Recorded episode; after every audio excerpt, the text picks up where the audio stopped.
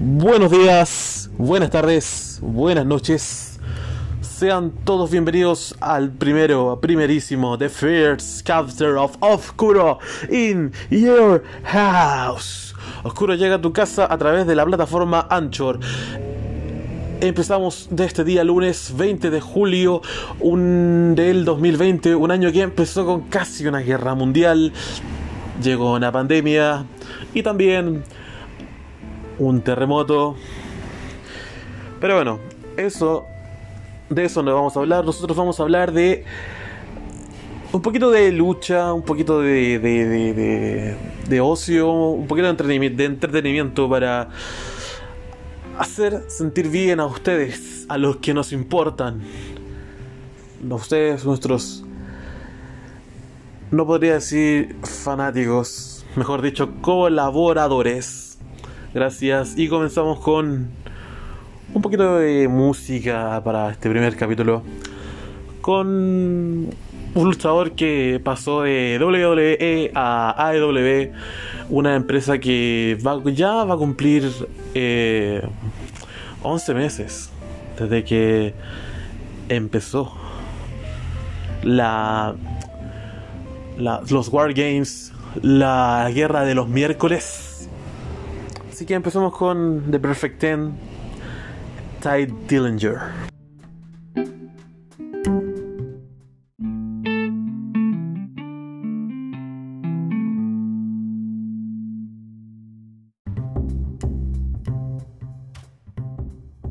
Así que ahí escuchábamos la canción, bueno, la antigua canción de Shawn Spears, luchador que nació el 19 de febrero, eh, cónyuge de una de las iconics Peyton Royce.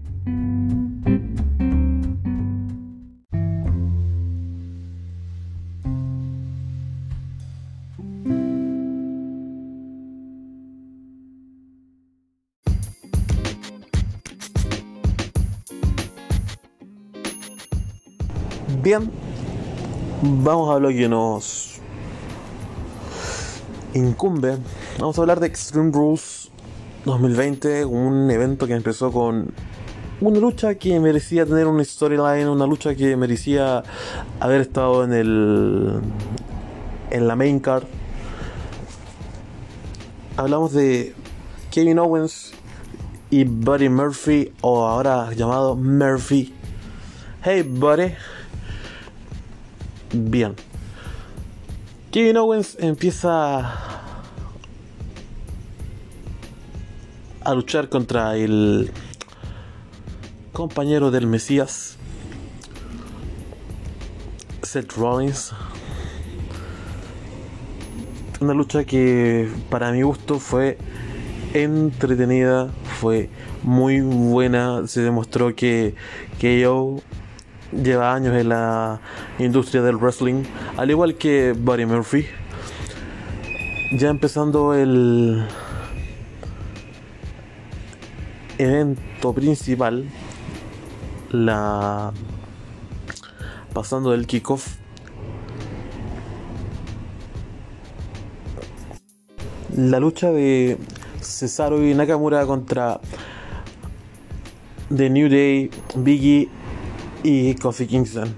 Una lucha de mesas donde se vio a un Nakamura y un Cesaro que se ayudaban mutuamente, que había eh, una sinergia entre ellos dentro del ring y que se nota que serán campeones por un largo tiempo.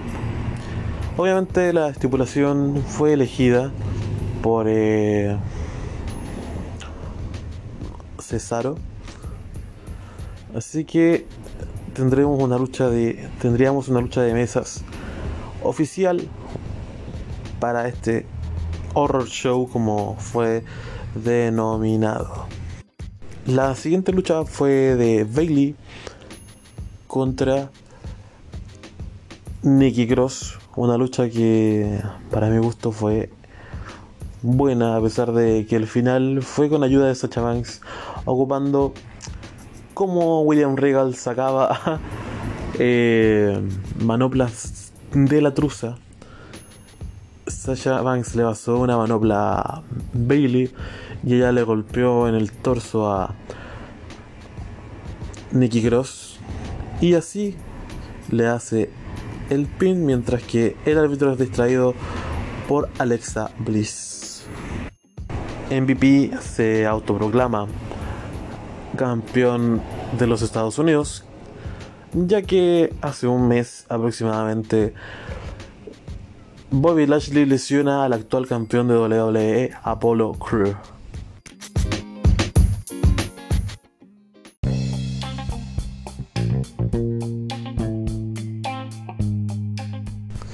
¿Por qué puse Duality de Slipknot? Una canción de metal. ¿Para qué o qué? Bueno, la respuesta es porque vamos a hablar de una lucha de horror, una lucha de ojo por ojo. ¿Qué es una lucha de ojo por ojo? Una lucha de ojo por ojo es un es una estipulación que el luchador debe sacarle el ojo o herirle el ojo al otro oponente para así ganar la lucha. La historia comienza con un Rollins contra Misterio, el cual es atacado es atacado y finalizado en una de las de los escalones del ring del perdón de la escalera de, del ringside el cual es herido es el ojo derecho de Misterio el cual también es invitado a pertenecer a la secta del Mesías Seth Rollins el cual también, acompañado de su hijo Dominic, empieza el feudo que termina en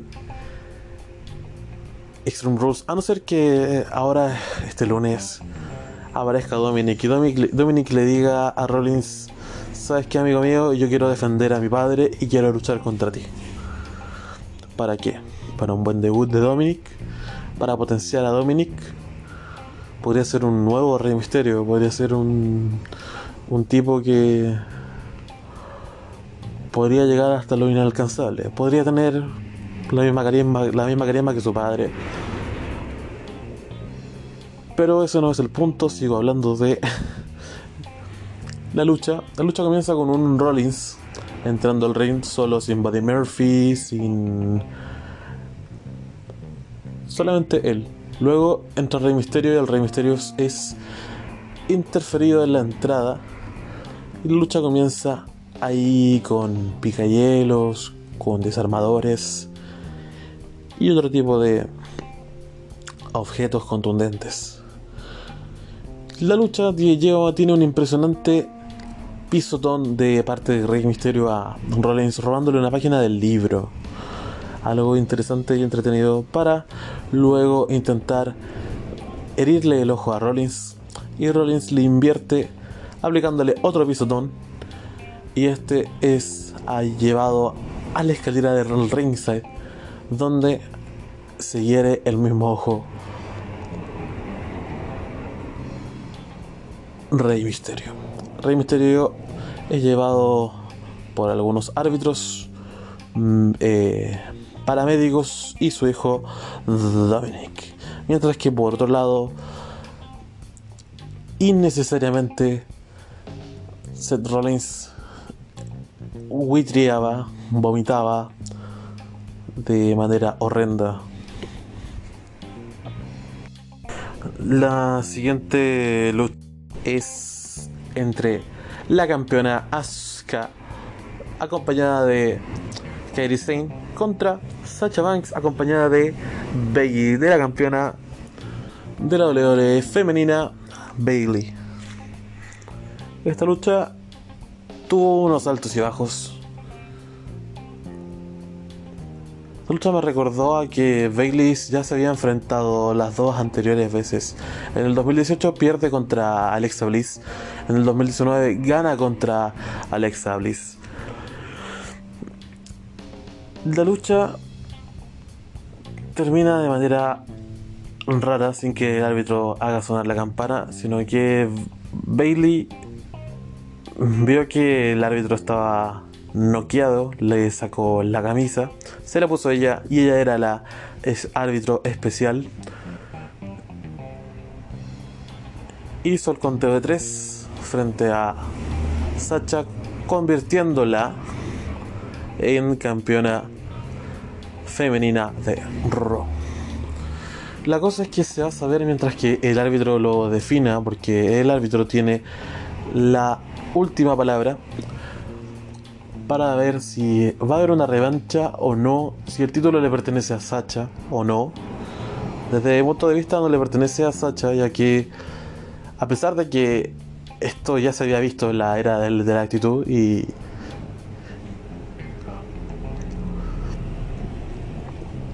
y en otras oportunidades, siempre el árbitro tiene la última palabra. El árbitro puede decir la lucha termina en descalificación, la lucha termina en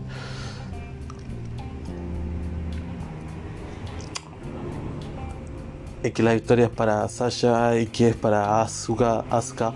Eh, para así tener a una Bailey dos steps y una Sasha dos steps. Vamos a poner una cancioncita por ahí. Una cancioncita de la, de la familia Wyatt. Permiso, ¿eh?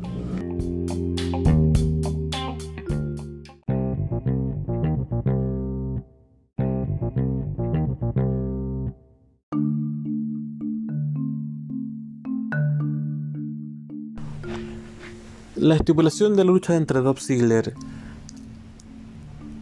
y Drew McIntyre fue una lucha de Extreme Rules, la cual fue buenísima. Vimos a un Drew McIntyre defendiendo su campeonato ya con un poco más de 100 días como campeón, terminando la lucha con un Claymore. Y bien, terminamos la parte del podcast con esta canción de Bray Wyatt. ¿Por qué? Porque vamos a hablar de la lucha del pantano, una lucha que vimos un eh, Bray Wyatt que estuvo jugando con la mente de, de Braun Strowman. Eh, vimos a un segundo Braun Strowman que posiblemente con los poderes extraños, con los poderes eh, fenomenales que tiene este Wyatt trajo de vuelta a otro Braun Strowman, trajo a hizo jugar con las mentes de, de Braun Strowman, viéndole la, debilidad, ya que en el torneo del Mixed Tag eh, Braun Strowman participó con Alexa Bliss. Vimos a que jugó con la mente de él, vimos que entró al pantano, entró a